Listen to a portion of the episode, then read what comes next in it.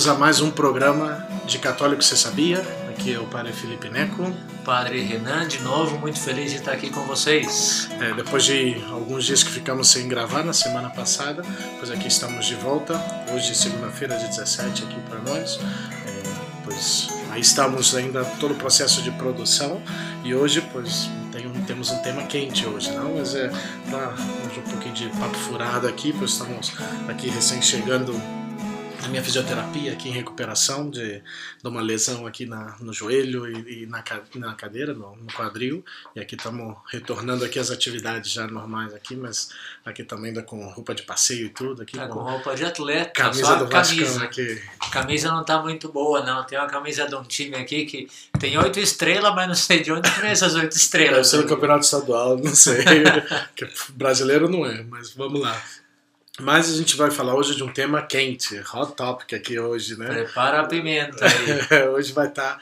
Mas eu acredito que é um tema que pois, não dá para deixar de, de poder trazer, é, porque é um, é um tema muito católico. É um tema que muito católico não sabe, especialmente talvez em todo o tema hoje de discussões de Facebook e todos os lados que tem.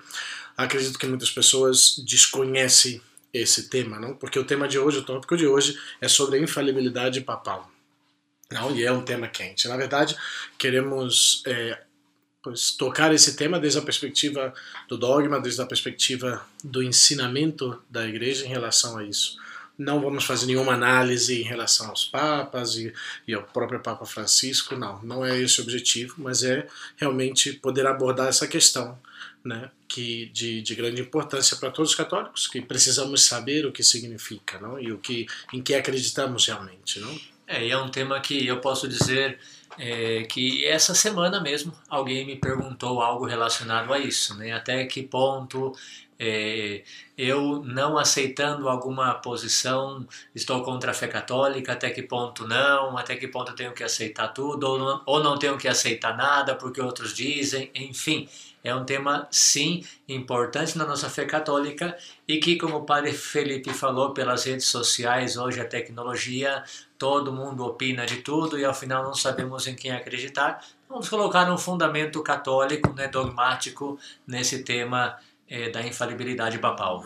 Mas realmente, não para a gente poder abordar essa questão, falar sobre esse tema, não podemos passar sem poder explicar o que é o dogma não o que é o dogma, o que é o ensinamento da igreja, porque todo o objetivo dessa infabilidade é realmente falar sobre isso, né? É um erro comum sobre o que é o Papa e qual é a natureza de sua infalibilidade. Eu acho que é uma coisa pois, muito comum, como dizia, entre os católicos.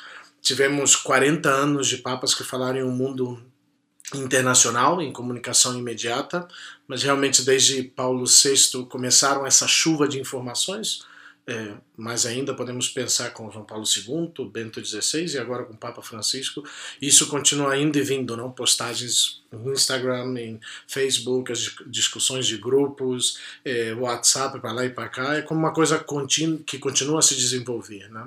E, mas se você pensar, pois talvez para Renan e queridos ouvintes, como 150 anos atrás, se você fosse um camponês perdido lá no norte do Paraná, ou algo assim, poderia passar a vida toda basicamente sem ouvir nada do que o Papa disse é, e ainda assim ser um católico fiel. Algumas vezes um Papa escreve cartas encíclicas direcionadas para seus bispos, escrevia cartas encíclicas também ainda hoje, ou para todos os bispos da Igreja, da Igreja Universal. Então talvez esses mesmos bispos iam comunicar aos párocos, aos pastores, e eles pregando sobre eles ou algo assim, se chegavam a pregar realmente, poderia chegar essa informação pois, ao católico fiel e comum do, do dia a dia.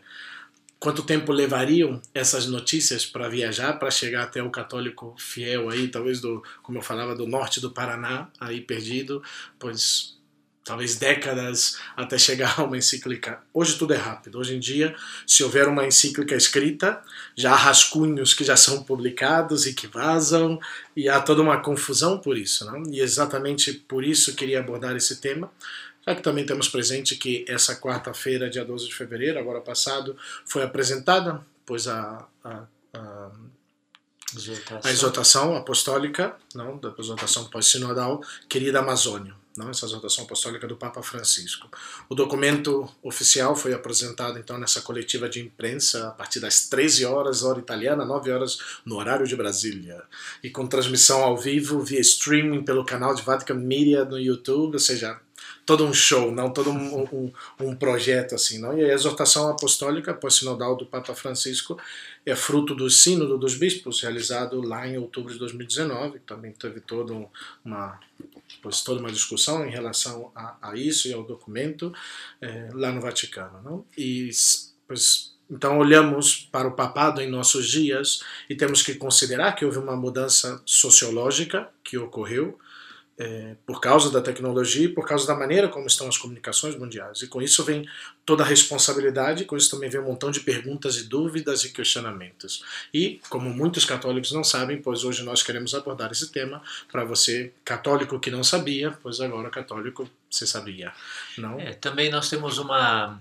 É, o uso dos meios de comunicação social é uma ideologia que vai, que volta, muito, muito forte querendo pregar o que realmente não é a verdade. Né? Tristemente, hoje se usa muitos meios de comunicação para o interesse pessoal. Né? Então a mídia fala de muita coisa, tem aí agora, né, não entra no tema, mas é relacionado o filme dos dois papas, famosíssimo, é, que, que é uma ficção, que não é histórico, que não é real, mas quanta polêmica suscita, quanta discussão suscita. Então, também nesse tema relacionado ao papado em nossos dias, ao que o Papa fala, ao que o Papa escreve. Por um lado, existe um dogma católico que vamos explicar agora, por outro, temos que ser conscientes também que a mídia está em cima de tudo e não tudo que a mídia fala, tristemente, é verdadeiro. É, é assim mesmo. E conheço muitos bons católicos que realmente se confundem é, quero dizer que não vou, como falei já, não vou assumir uma posição ao Papa Francisco ou a qualquer Papa sobre as coisas que foram ditas. Ainda estou lendo a exortação, terminei o capítulo, estou no capítulo segundo, são, se não me equivoco, quatro capítulos, já repassei o índice. É, mas o tema que eu quero dizer e, e ajudar a esclarecer é qual é a natureza do dogma e como isso realmente funciona, o que sim, o que é infalível e o que isso significa. Estamos fazendo isso agora, já que saiu essa exortação apostólica, que pode ser difícil de entender alguns pontos. Mas com essa exortação e todo esse tipo de loucura ao redor dela que, que precedeu e, e agora também está, queremos apenas esclarecer novamente do que estamos falando aqui quando falamos sobre esse assunto de infalibilidade papal o plano de fundo. Então, basicamente, o que queremos fazer aqui é mostrar o que é o dogma, como isso funciona porque a, porque a infalibilidade realmente não faz sentido se, na verdade, não sabemos o que falamos quando dizemos a palavra infalível e esperamos aprender algo aqui. Então vamos lá, dogma. Vamos começar com isso. Padre Renan, vamos lá, uma perguntinha aqui para poder aqui testar aqui o Padre Renan. A palavra grega, aqui, aqui vamos escolher aqui, vamos ver se ele sabe se, se o grego dele foi bom aí na, na apostólica. Aí, teologia. Não, mas e, o que significa então a palavra grega dogma, Padre Renan? Você saberia dizer? Não pode colar não, hein? E... Tá vendo aqui o Google para ver se eu encontro. Olha, dogma é uma verdade que todo católico deve dar o seu assentimento. De qual palavra grega vem? Padre Neco me pegou de surpresa agora. pois bem. Não me lembro do meu grego. Ah, tá bom. E, e, o latim, o latim talvez ajude, porque a palavra dogma do grego significa ensinar. E doutrina, que é o latim, significa Ensinamento? Ensinar também, não? Claro. A palavra do verbo também ensinar, não? Então as palavras doutrina e dogma não, a palavra latina a palavra grega, ambos significam pois, ensinamento. De modo que quando falamos sobre dogma, eh, temos uma compreensão muito específica do que isso significa. E para entrar nisso, agora precisamos fazer algumas distinções do dogma como um tipo particular de doutrina. Ainda que as palavras tenham o mesmo significado, não, de sua origem é, grega e latina, na, já o uso que fazemos hoje em dia não é o mesmo, não? Porque o dogma é uma doutrina específica da igreja. E a igreja tem muitas, muitos ensinamentos, muitas doutrinas. Não existem esses tipos diferentes de nível, por assim dizer, de doutrina, dependendo de como eles estão dispostos. A maior forma de ensinamento da igreja católica, pois chamamos dogma. Não? Essa é a ideia. Os maiores ensinamentos da doutrina da igreja, com um tópico mais específico, é o que chamamos de dogma. E, e o tipo mais amplo não, de, de ensinamento chamamos doutrina. Né? Um dogma, pois vai ser um ensinamento infalível, que é divina e formalmente revelado por Deus. Mas o que isso significa bem? Pois basicamente significa que ele é imediatamente revelado. Então, está nas escrituras e na tradição e foi definido pela igreja. Não, alguém que tem essa ideia certa, sim, da Santíssima Trindade, a presença real, essas coisas são imediatamente reveladas por Deus. Não podemos saber pela razão, não que Deus é Pai, Filho e Espírito Santo. É, não podemos entender a transubstanciação, que o pão e o vinho se transformem não em Eucaristia pela razão. Nós, pois, recebemos essa, essa revelação. Então, pelo entendimento de que Deus era uma trindade, porque ele se revela assim. Mas onde está essa coisa da trindade nas escrituras? Talvez muitos poderiam dizer, e temos que lembrar que esse Jesus, que é o Logos encarnado, a palavra feita carne, ele é histórico, ele é antológico no sentido do ser, ele é a verdade.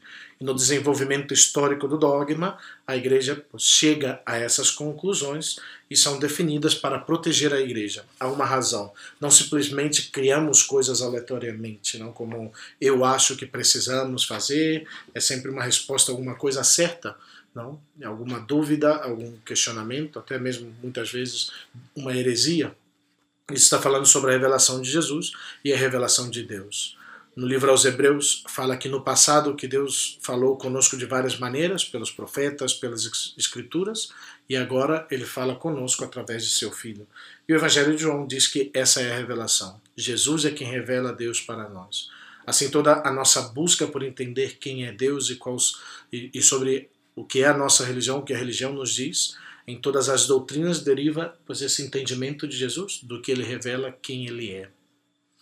Portanto, esses dogmas, esses ensinamentos específicos, esses tipos particulares de doutrina, de ensinamentos que articulam um aspecto de, de Jesus como a revelação de Deus, eles vão acontecer de duas maneiras diferentes. Não? E aqui é onde pois, vai caracterizar o dogma.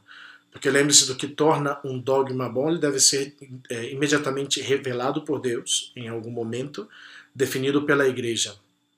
E, e há duas maneiras de isso acontecer. Algo chamado o magistério extraordinário e o ordinário. O magistério ordinário é quando os bispos estão ensinando juntos, em união. O extraordinário é quando eles definem algo em um concílio, ou o Papa faz isso por si próprio, ex cátedra, não, através da sua posição papal e faz de uma maneira muito concreta. Então existe a normativa comum ordinária, que você tem todo tipo de coisa normativa com os tipos de ensinamentos da igreja, e então de vez em quando você tem esses concílios extraordinários e eles fazem uma definição concreta. No caso, pois fizeram, porque pois a maioria dos dogmas são muito antigos, não? desde o início do cristianismo. Então você pensa no concílio de Niceia, que defende a divindade de Cristo, o concílio de Éfeso, que defende Maria, a mãe de Deus.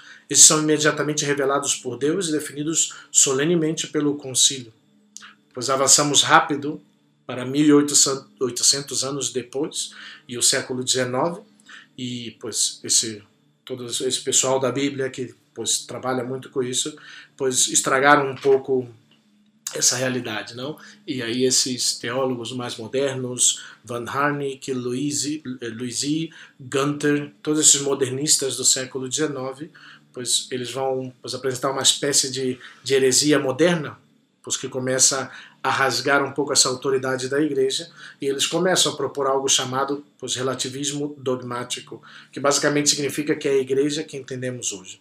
Você quer dizer algo, perguntar ou dizer para alguém na rua é, qualquer coisa perguntar a eles como católico, como os católicos fazem os ensinamentos, eles diriam que o Papa simplesmente decide e todo mundo tem que dizer sim, correto e acreditar. Esse é o relativismo, não é certo? Assim, de outra maneira de colocá-lo é o positivismo, não? O que o Papa quer inventar, ele cria, é isso que acreditamos, é nisso que acreditamos e isso. Mas essa não é a verdade, não? E acho que a primeira coisa que se você quiser tirar uma coisa disso talvez é perder todas as distinções entre o magistério extraordinário e ordinário, toda essa confusão. Mas se você não consegue manter, pois essa realidade clara, não lembrando que eh, dessa única coisa que não somos talvez mormons ou outras não denominações, não inventamos nossos próprios ensinamentos. Não, opa, esse é novo aqui. Já não está o galo, galo, já cantando já. O galo foi embora. O galo foi embora agora. aqui está marcando aqui o tempo e não quer parar aqui, mas vamos lá. É, eu aproveito aqui a, a, a pausa do Padre Felipe para dizer que é interessante como nós recebemos de Deus a fé, porque ela é revelada, né? Toda, deixa eu parar o som aqui, porque senão não dá. Nós recebemos a, a, doutrina revelada, todo dogma, como o Padre Felipe falou, vem diretamente de Deus. Então nós, o que acontece é assim, nós pela fé eh, recebemos essa revelação de Deus. Né? É a fé que nos revela a, a, o plano de Deus, a mensagem de Deus, a doutrina de Deus, da igreja, etc. Né? Porque vem de Deus diretamente dele. É, obviamente, nossa razão é muito limitada e nós somos seres humanos, falíveis, etc. E, portanto, não somos deuses. Né? O pecado do primeiro homem é sereis como deuses. Então, lembrem-se.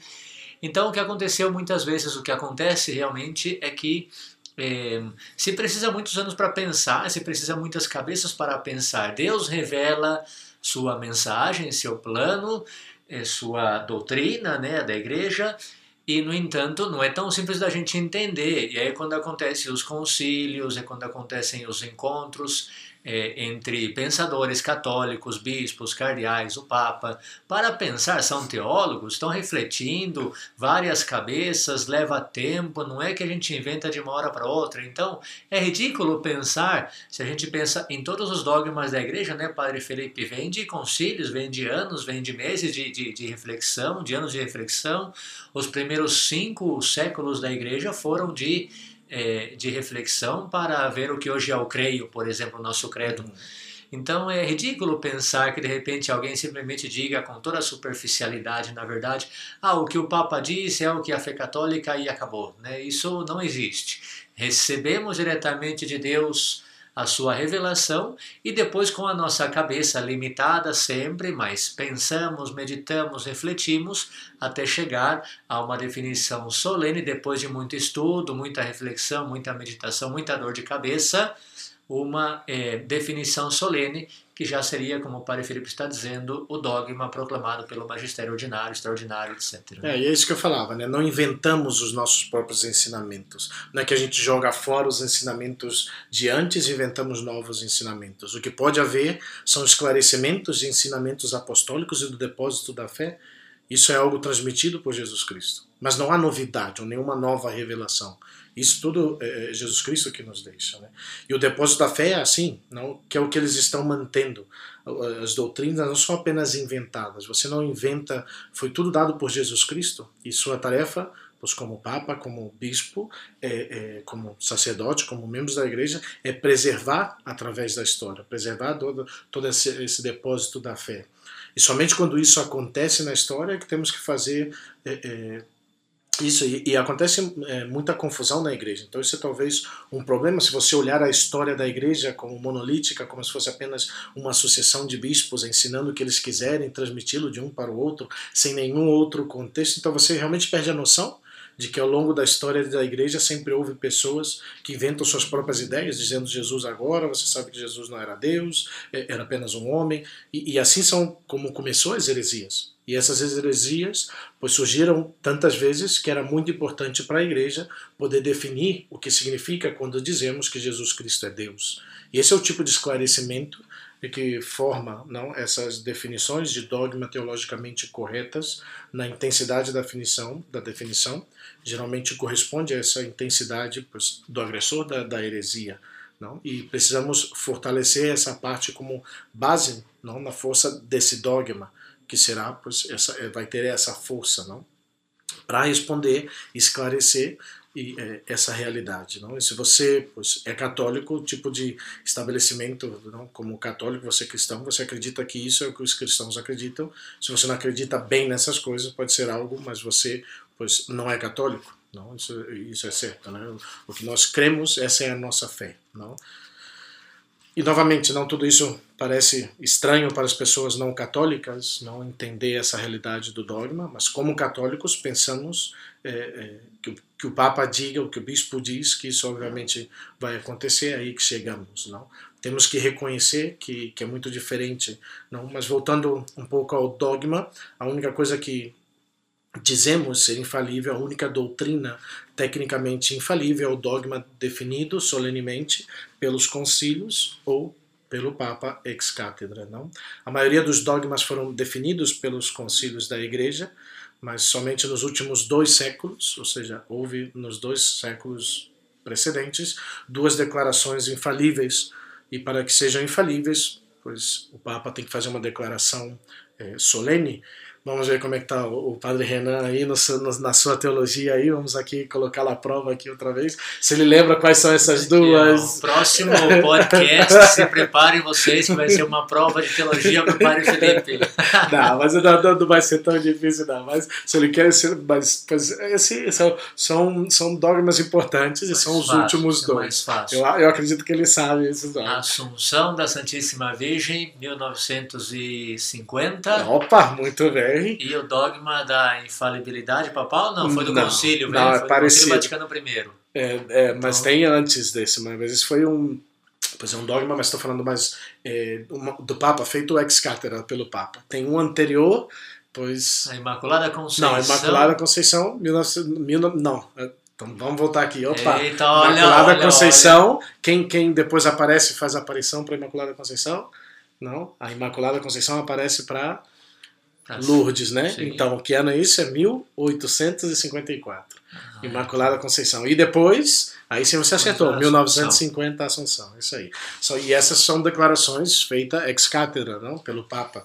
Eu não vou nem perguntar muito aqui os Obrigado, papas que padre. foram. Obrigado, Outro dia padre. a gente estava conversando sobre esse tema na, na, comunidade aqui, mas até eu vi, só que eu já esqueci quem foi o Papa que fez as declarações. Creio que foi Pio IX. Pio IX, Pio XI, será? Pio... 12, Pio IX e Pio XII. Pio IX lá em 1854 e Pio XII em 1950. O reforço de teologia eu agradeço, é. Felipe. Foi bom, foi bom. De modo que, pois, esses são que, que, que tinham esse mesmo peso que um concílio ecumênico, pois o magistério extraordinário. Então, como dogma infalível, tem que ser feito dei fidei. Por exemplo, quando Trento se reúne para tratar de limpar toda aquela bagunça da reforma protestante, é, que eles estão fazendo são afirmações dei fidei, não declarações a respeito da graça e natureza dessas coisas. Essas são declarações infalíveis. Mas lá no concílio é esse tipo é, de magistério extraordinário. Outro tipo é quando o Papa simplesmente faz ele mesmo. É, é, Dei fidei significa que você precisa acreditar com certeza. É, e é isso que significa ser cristão, de várias formas ser católico, é a nossa essência da fé. Então não há como contornar essa realidade para nós, não como é a presença real, né, da Eucaristia, a Santíssima Trindade e, e, tantos outros. Não? E as definições da Igreja foram feitas para responder aos erros, a fim de preservar esse depósito da fé em sua pureza e, e, e perfeição. Vamos seguindo, que já vamos já chegando aqui o tempo aqui. A forma normal da coisa extraordinária, quando isso ocorre, como falava nos concílios, mas o segundo concílio Vaticano II, por exemplo, não fez nenhuma definição, não, e, e, os papas dos últimos dois séculos, como falamos, só fizeram duas declarações infalíveis, ou seja, ex cátedra, que tem toda é, é, até uma norma da proclamação ex cátedra. Por isso é muito raro quando o papa pronuncia ex cátedra. Existe uma fórmula, como eu dizia, existe todo um tipo, uma maneira particular de fazê-lo, e ele precisa desenvolver algo, esclarecer algo da igreja. Nós católicos dizemos que o Papa é infalível, é, e, e, ele é muito qualificado, de modo que você não costuma ouvir isso em, em apologética. Não é quando o Papa prediz o tempo é, é, para amanhã, certo? Ou diz quem ele acha que é o melhor time de futebol. Não? Aqui estamos com a representação do Vascão, e que certamente não é o São Lourenço. Seria não. uma tristeza, né? O Papa acordar falando que o São Lourenço é o melhor time do mundo, mas e é infalível. É, e ele não está certo sobre tudo isso, né? Ele apenas significa que ele pois, protege o depósito da fé quando ele oficialmente fale essas coisas ex cátedra. Então, o, o, o Papa não é apenas pois, o cara que, que basta dizer e fazer o que ele quer e tomar as, todas as decisões, não. Na igreja não é assim. Tomás de Aquino, é, com, com, com, uma, com uma grande linha, diz que era necessário, por uma questão de unidade, que alguém finalmente citasse para decidir questões de fé, para que elas pudessem ser mantidas com fé inabalável por todos os meios. Mas nem tudo que o Papa diz é infalível.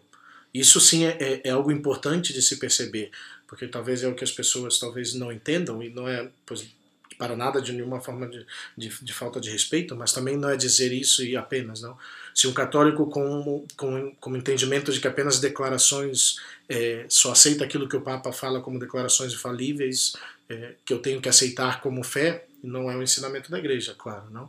A autoridade de ensinamento da igreja, que chamamos de exercício de magistério, ela mesma de maneiras diferentes e precisamos ser submissos de mente e coração, dependendo do nível diferente para o magistério. Mas há uma prioridade particular para esses dogmas, que devem ser os que são oportunos e afirmados com uma espécie de força específica para eles, não como já comentamos.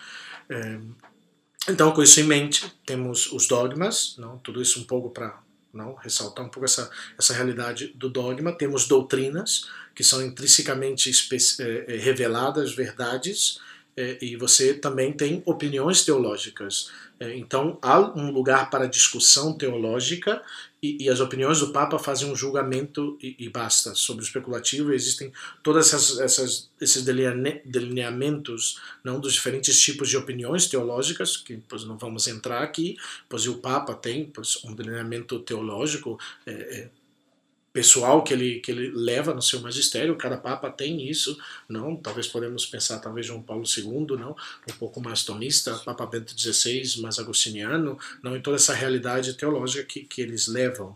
Mas a coisa mais importante a saber é que o Papa é o primeiro entre iguais dos bispos e que ele não está acima dos bispos. Não, ele é, é, o, é o bispo de Roma, mas desde o início as igrejas tinham um senso de primazia que permite uma certa jurisdição sobre a igreja, de todo mundo e o Papa é o único que não é obrigado pela lei da Igreja. Não estava vendo isso.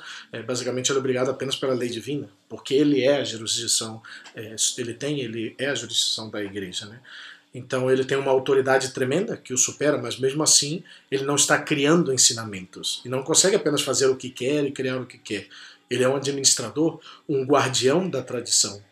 E seria impossível para um papa definir algo contrário ao que a Igreja sustentou. Então não há como simplesmente revogá-lo.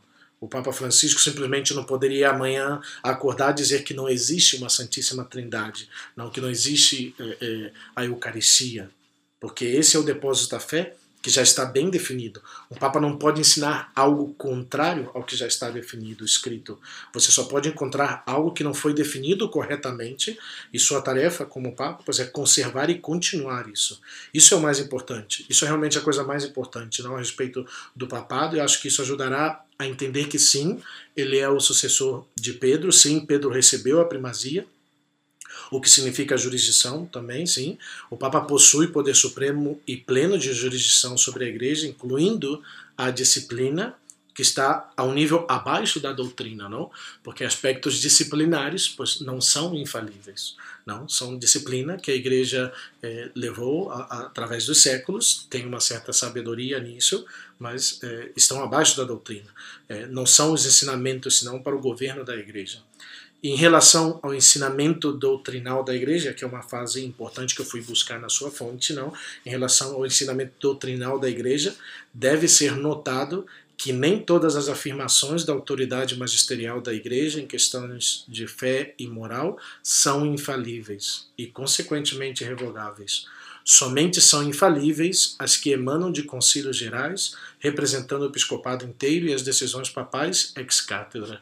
Isso é do famoso livro do Denzinger, número 1839. Daí tiramos, né? É, isso é interessante também porque o catecismo fala que, é, o catecismo da Igreja Católica fala que é, a infalibilidade exercida pelo Papa quando ele fala em matéria de fé e moral e nós ficamos aí, quando na verdade temos que terminar né, o número. E o número do catecismo também, o Denziger é, reforça esse número, fala que em matéria de fé e moral, quando proclamado solenemente, seja por um decreto papal com aquela fórmula solene, eu declaro solenemente, etc., é, mas o mais comum é que seja por um, por um concílio, né? pela, pela reunião dos bispos em comunhão com o Papa, é, que proclama solenemente um dogma. Então, quer dizer, sim é matéria de fé e moral, mas vamos supor que o Papa acordou de manhã e falou: Eu vou mudar a fé. Isso não é, não é dogma, mas o Papa falou em matéria de moral ou em matéria de fé. Não é só isso é matéria de fé e moral, como o Papa, o, o Catecismo diz, o Padre Felipe bem colocou, mas continuando o número, proclamado solenemente pela autoridade competente ou por um concílio de, é, reunido é, de todo o episcopado. De todo o episcopado, em comunhão com o Papa. Né? E é importante, muito, é bem importante esse nome. As pessoas muitas vezes fazem confusão em relação a isso. Não? Então, a forma ordinária e comum da atividade magisterial do Papa não é infalível. Não? Pois as exortações apostólicas não são infalíveis. Nenhuma exortação, né, até mesmo praticamente todas as, as encíclicas, nenhuma constitui, constitui tem alguma é, é, alguma é, é, pois, algum magistério, algum dogma ex cátedra, não, não existe a proclamação direta. Não, e além disso, até as decisões das congregações romanas, Santo Ofício, Comissão Bíblica, não são infalíveis. Não? É, é importante ter presente isso. Não? E toda vez que ele fala sobre fé e moral, não é infalível. Isso é realmente importante aqui, ele não pretende ser infalível. Quando o Papa. É, é, é ruim se o Papa estiver errando? Claro que sim. Se ele estiver confundindo os ensinamentos, se não está sendo claro, claro que sim. Isso, isso é um grande problema. Mas não é algo em que tudo vai por água abaixo, não. Você sabe que tem muito algumas pessoas que são assim, não, que pensam que tudo está desmoronando quando o Papa. E eu acredito que, de modo especial, pois, é, pelo que eu vejo, não, minha percepção, o Papa Francisco gosta de lançar os temas para discussão, não especialmente temas teológicos, temas que talvez são pois, mais atuais. Ele gosta de lançar para ser discutido. E ele deixa um pouco, não assim um pouco essa visão muito jesuítica de, de colocar as coisas, deixar muito aberto, não. Então, é, mas não é assim que a forma comum e usual que o Papa está ensinando não é infalível. A coisa normal que você ouve no Twitter, é, nas homilias, nos jornais que saem do New York Times, as entrevistas na Itália que ele faz, não é ensinamento infalível. E além disso, as decisões das congregações romanas não são infalíveis. No entanto, eles precisam ser mantidos dentro de interesses com a confiança certa de que Deus está trabalhando através desse Papa e dos, dos bispos unidos a ele. E sim, realmente acreditamos no que os apóstolos nos ensinaram, nós realmente ensinamos os que, o que os apóstolos ensinam. Não? E nós, como pastores, nós, como sacerdotes, estamos tentando também ensinar aquilo que os apóstolos receberam. Não estamos inventando coisas aqui, estamos apenas ensinando como a igreja ensina. Não? E, e, e os padres, todos nós queremos fazer isso, não? transmitir a doutrina da igreja, o que a igreja ensina. E faz muito sentido que se trata da busca da verdade, não tudo que é, é, não acreditamos é, em uma coisa, nisso, naquilo, porque simplesmente o Papa diz para acreditar e já. Acreditamos nas coisas porque são verdade, por causa da verdade. A verdade os fará livres. É, isso é importante também, desculpa, padre, é, que a verdade existe. Tem esse relativismo que fala é, que uns dizem que uma verdade para um, para outro. Isso não existe. Isso é, é é irreal, é uma ideologia que se está colocando, é utópico pensar se é verdade. É verdade.